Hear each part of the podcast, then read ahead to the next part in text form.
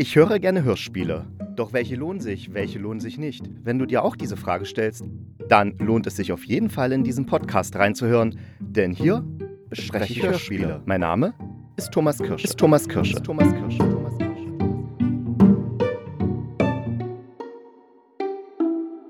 Ja, hier ist er wieder, der Hörspielkritiker in Bunt und Farbe. Davon habt ihr nicht so viel, weil ihr hört mich ja nur.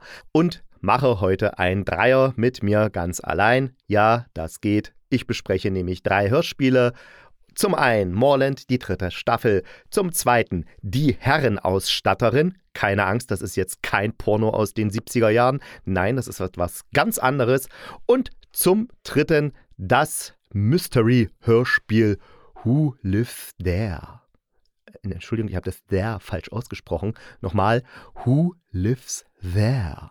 Jawohl. Und hier sind die Moorland News. Endlich passiert mal was in Moorland. In Moorwanger spielt sich eine Riesenkatastrophe ab. Moorland News berichtet live und exklusiv aus Moorwanger. Jan Jansen, was ist passiert? Äh, ja. Also, hier gibt's Tote. Ja, und warum gibt's da Tote? Ja, also hier letztens, also jetzt gerade eben, man kann es vielleicht noch hören, hier fliegt so ein Luftschiff rum.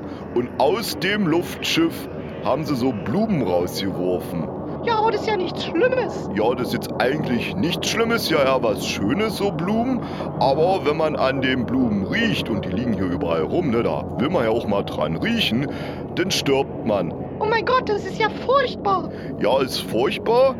Wobei nicht alle sterben, manche kriegen auch so Superkräfte.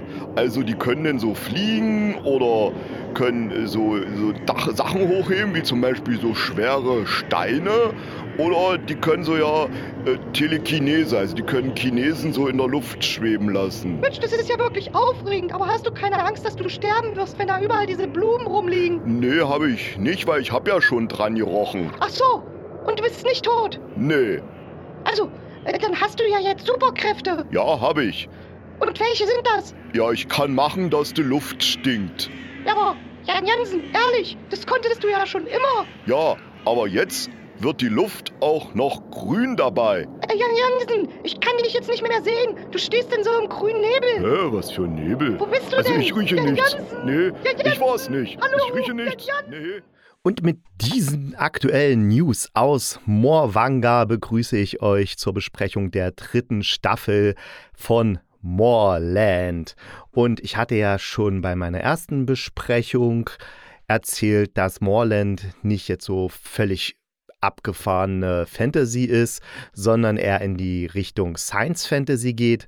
Und bei der dritten Staffel, da ist es sogar so, da würde ich fast sagen, das ist Science Fiction mit ein paar Fantasy-Elementen, weil Moorland an sich spielt immer noch eine Rolle, aber es wird die Vorgeschichte erklärt, wie die Blumen entstanden sind. Da geht es in die Sowjetunion des Jahres 2003. Wer ein wenig Ahnung von Geschichte hat, weiß, dass es die Sowjetunion seit 1991, also genauer gesagt seit dem 31. Dezember 1991 nicht mehr gibt. Da wurde die offiziell aufgelöst und seitdem gibt es die russische Föderation. Und das macht dann vielleicht schon deutlich, um was es in Moorland in der dritten Staffel geht, weil wenn es ein Land gibt, in einer Zeit, wo es das Land eigentlich nicht mehr gibt, dann kann man sich als erfahrener Science-Fiction-Hörer und Schauer und Leser schon denken, was da eine Erklärstruktur sein könnte für so eine, für so ein Phänomen. Jawohl. Und dann spielt die Geschichte auch im Moorland der Zukunft, also in einer ganz, ganz weit entfernten Zukunft, aber nicht in einer weit entfernten Galaxis, sondern schon immer noch auf dem Ort, wo Moorland ist, aber wirklich sehr weit in der Zukunft. Und tatsächlich ein kleiner Teil der Geschichte spielt auch noch im Moorland der Gegenwart, wo eben der Präsident Becquerel versucht jetzt die Macht zu ergreifen und das Land unter seine Kontrolle zu bringen. Wobei am Ende tatsächlich herauskommt, dass das gar nicht sein primäres Ziel ist, sondern etwas anderes. Was das ist, ja, da müsst ihr dann halt Moorland die dritte Staffel hören.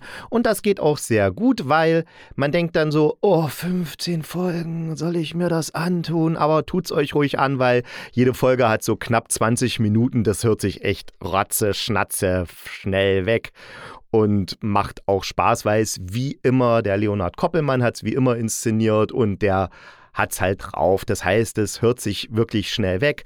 Der Sprecher ist wieder wahnsinnig toll und die Darsteller holen das Beste aus den teilweise doch recht trägen Dialogen heraus und aber wo sie dann wirklich versagen, ist bei den inneren Monologen, die wie immer total äh, haarsträubend blöd sind, weil ja, da wird dann wieder das erklärt, was sie gerade machen. Und man denkt sich immer, oh Gott, welcher Mensch führt so einen inneren Monolog? Das ist wirklich so schlecht geschrieben teilweise, dass man sich einen die Fußnägel aufrollen, wie man so schön sagt. Und dann gibt es auch in der Geschichte so ein paar, ich finde, unlogische Sachen. Eine Szene spielt zum Beispiel an einem Bahnhof. Da werden Kinder von Soldaten so in Waggons rein gefercht. Und unter diesen Kindern sind die Zwillinge, also die Kinder von dem Hagen Lennart dabei. Hagen Lennart ist in der Hauptstadt und versucht, sucht da die Zwillinge. Aber da sind sie nicht, sondern die sind ganz woanders. Und das kriegen Hakon und York mit dass eben die Zwillinge an diesem Bahnhof sind. Die sehen die nämlich von so einem Berg aus und entschließen sich, die Zwillinge zu befreien, weil sie arbeiten ja mit Hagen Lennart zusammen. Und klar ist es, der wird sich ja auch freuen, wenn er seine Zwillinge mal wieder sieht. Ne? Ich meine, immerhin ist das so sein einziger Auftrag, den er noch hat in seinem Leben. Jedenfalls kann man das so interpretieren. Okay, York hat die Fähigkeit, sich blitzschnell an einen Ort zu teleportieren, sogar jemanden mitzunehmen und zurück zu teleportieren. Also was würde man jetzt vermuten, wenn die beiden oben auf dem Berg da sehen, rund, äh, sitzen, also ha Hakon und York, und unten im Tal die Zwillinge sehen? Da würde doch jeder Mensch vermuten, York teleportiert sich runter, schnappt sich einen Zwilling, bringt ihn hoch, teleportiert sich nochmal runter, schnappt sich den zweiten Zwilling und bringt auch den hoch. Ich glaube sogar, York kann zwei Leute auf einmal mitnehmen. Also in einer Szene hat, nimmt er, glaube ich, auch mehrere Leute mit. Das heißt, er könnte ganz bequem diese Zwillinge befreien. Was wird aber gemacht? Hakon wird runtergeschickt und soll die Zwillinge befreien, während Jorkon, Jorkon, während York und so ein anderer Typ irgendwas anderes machen. Verstehe ich nicht, kann ich nicht so wirklich nachvollziehen. Dann ist auch so ein kleiner Fehler, den der Leonard Koppelmann da macht, beziehungsweise der Toningenieur, weil Tess macht die Zeit langsamer und da fliegt eine Fliege herum. Und sie sagt dann auch, ja, die Fliege steht so da, äh, als ob sie in Gelee wäre oder keine Ahnung, irgendwie sowas und sie kann ihren Flügel berühren oder sowas, also von der Fliege, die Tess. Aber die Fliege summt wie in Echtzeit. Das ist bescheuert, weil gerade mit der neuen Technik kann man so toll eine Fliege richtig schön langsam machen. Also so klingt eine Fliege normal und jetzt machen wir sie mal langsam in der Zeit.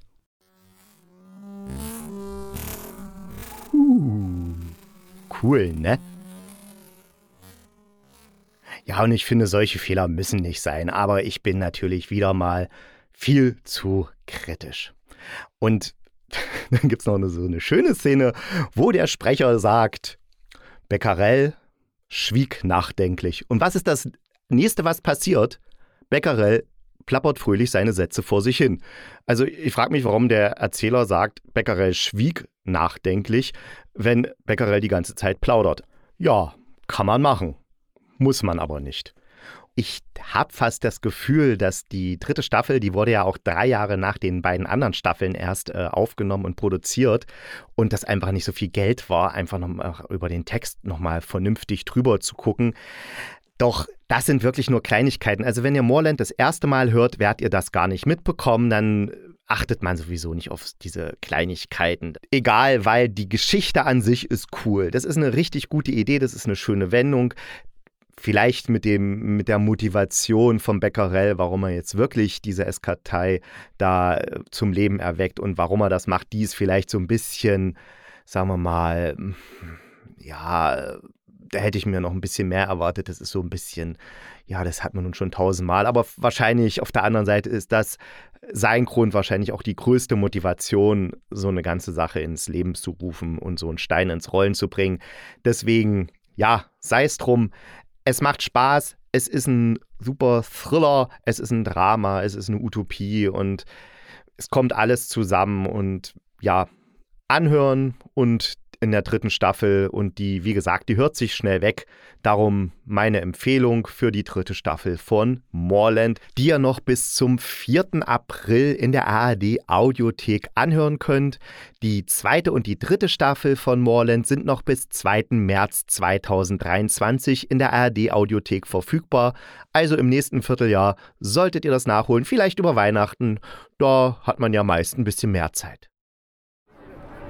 Sie werden entschuldigen. Ach, haben Sie mich erschrocken? Ja, das wollte ich nicht. Doch. Nee, das wollte ich wirklich nicht. Das kann ja jeder ja, sagen. aber ich wollte es wirklich nicht. Ja, ja, was wollen Sie denn? Ja, ich wollte nur fragen, wo es hier zur Herrenausstatterin geht. Ja, da müssen Sie schon den Hörspielkritiker fragen. Ach so, danke. Bitte.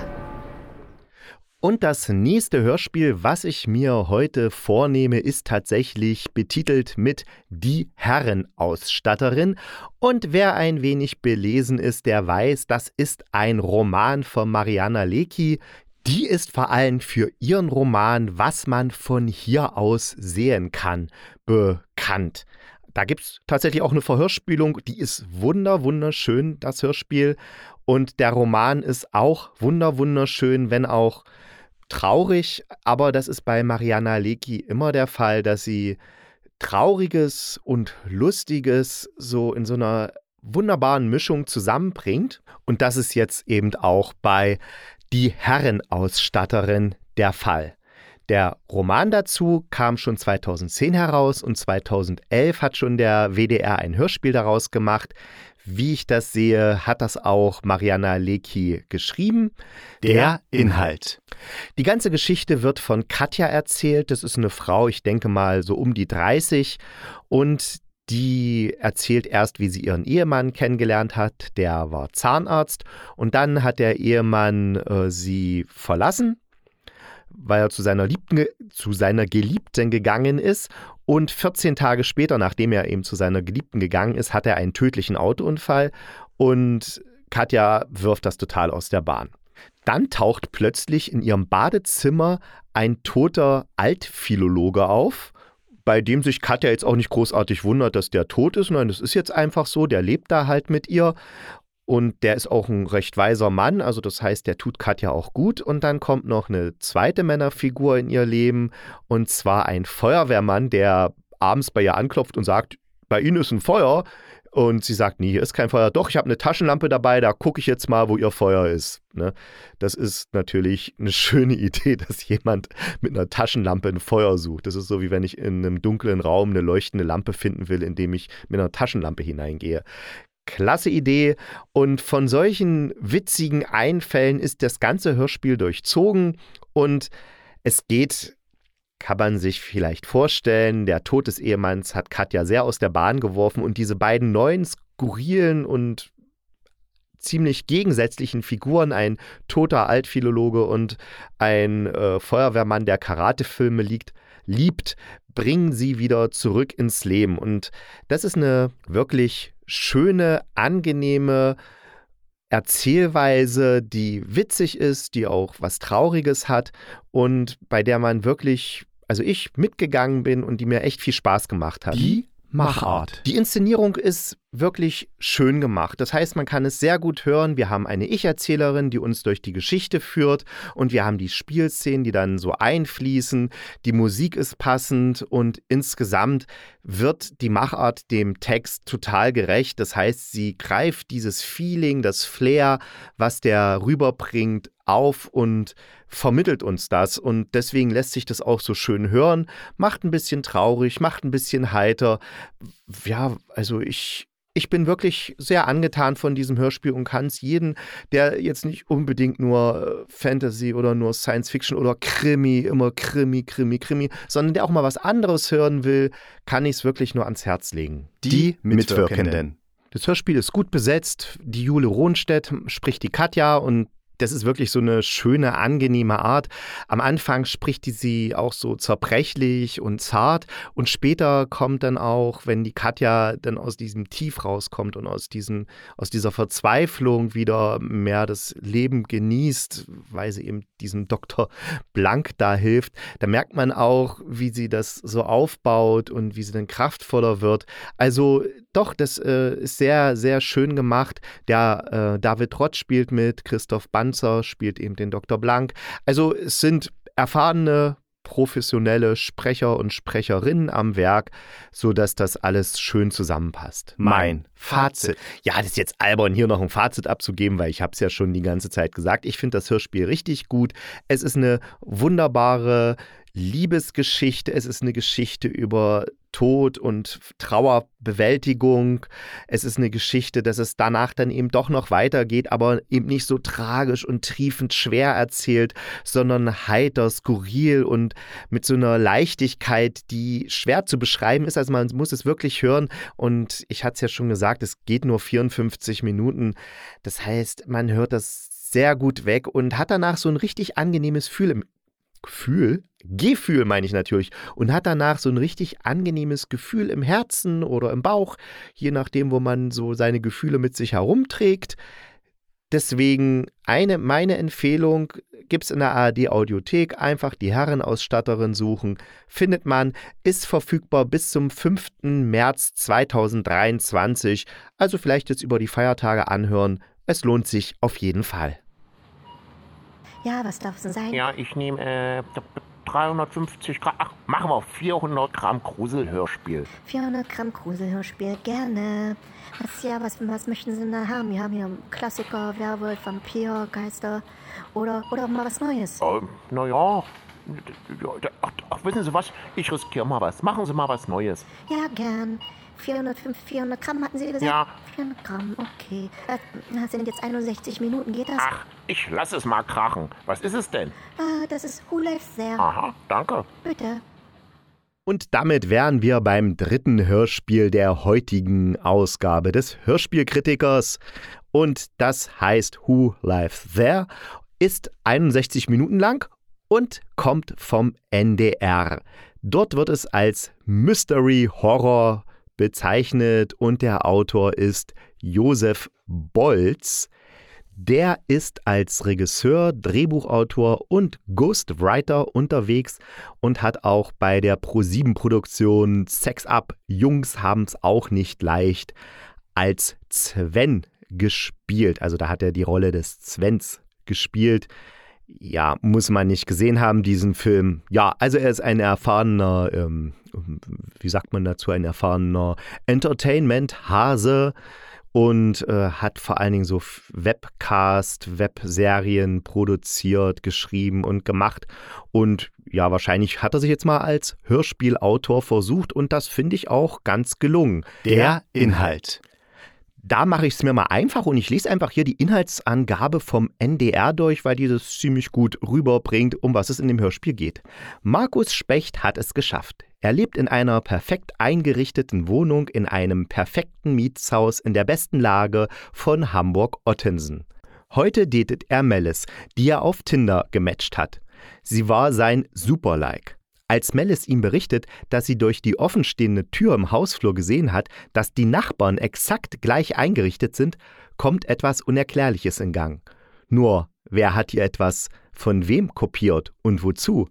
Welcher Krieg macht sowas? Ein Abstieg in die Tiefe des Hauses und in Markus ganz persönlichen Albtraum beginnt.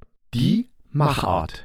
Die Machart ist folgendermaßen: Es gibt zwei Ebenen. Einmal erzählt der Markus Specht einer Stimme, die so ein bisschen verzerrt klingt, was er erlebt hat. Und dann hören wir immer, was er erlebt hat. Also dann wird sozusagen das Geschehene äh, akustisch ausgebaut. Hörqualität. Bei einem Horrorhörspiel ist ja das, wie sich's dann nachher anhört, im Endeffekt das Wichtige. Da kommt es gar nicht so sehr auf die Geschichte an sich an, sondern was für Sounds werden benutzt, wie wird die Musik eingesetzt. Und das wird hier wirklich sehr gut gemacht. Also es ist gruselig. es ist teilweise wirklich gruselig. Ich bin auch froh, dass ich es heute gehört habe. Die Sonne hat geschienen. Es war so gegen halb vier, als ich es gehört habe. Und also sie ging gerade unter die Sonne und darum war es noch hell im Park und dann war das auch alles okay.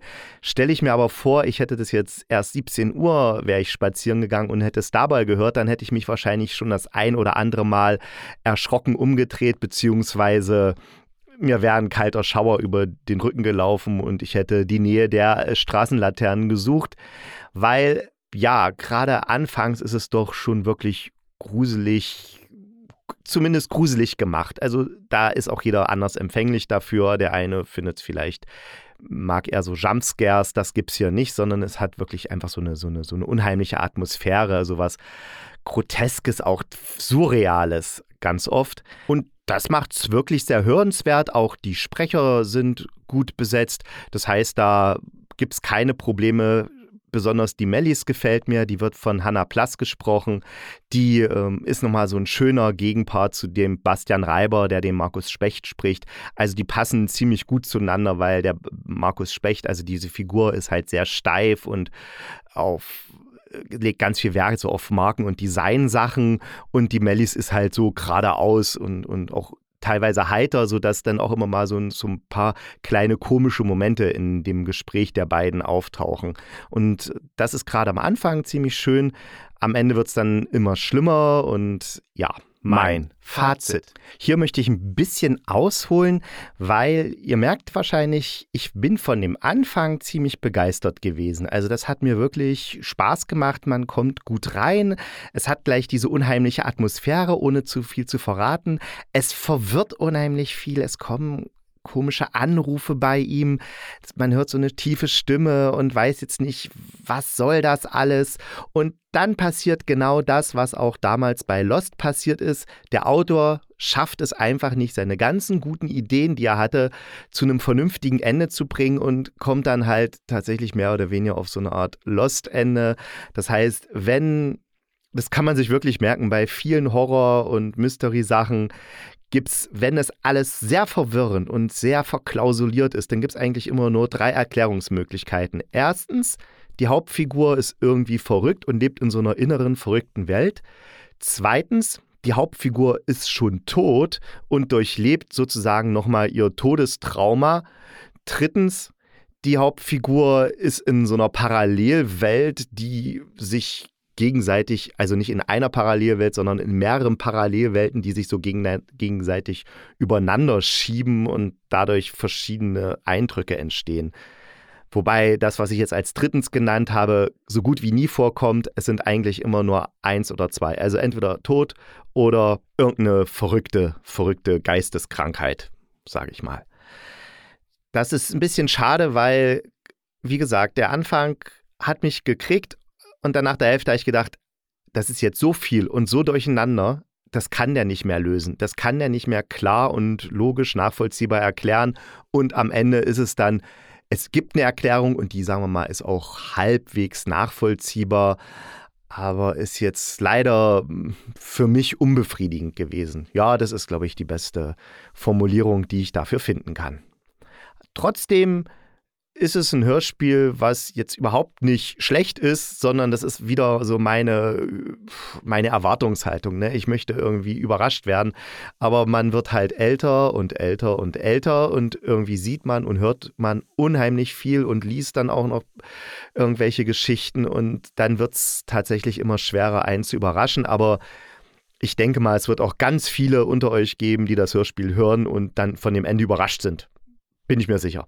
Deswegen hört es. Wer ein bisschen empfindlich ist für gruselige Sachen, vielleicht lieber bei Tageslicht hören. Alle anderen können es auch gerne abends im Bett hören und sich dann dieser Stimmung hingeben. Wobei ich jetzt nicht garantieren kann, dass ihr euch gruseln werdet. Es ist halt tatsächlich auch immer so eine Einstellungssache, wie man gerade drauf ist, wie dann solche Effekte auf einen wirken. Okay, der, der Ausblick. Ausblick. Als Ausblick kann ich diesmal nur sagen, dass es die nächste Folge wieder am Samstag geben wird. Was ich dann besprechen werde, möchte ich einfach nicht festlegen, weil ich jetzt festgestellt habe, ich bin so oft sehr spontan von einem Hörspiel angetan, was ich gar nicht auf dem Schirm hatte, was einfach irgendwo aufploppt oder auf was ich durch Zufall stoße. Deswegen möchte ich jetzt tatsächlich mich nicht mehr festlegen, was ich beim nächsten Mal bespreche. Ich verspreche, es wird was richtig Schönes sein oder es wird was richtig Schlechtes sein, wo ich mal so richtig drüber herziehen kann. Keine Ahnung, aber am Samstag hören wir uns wieder.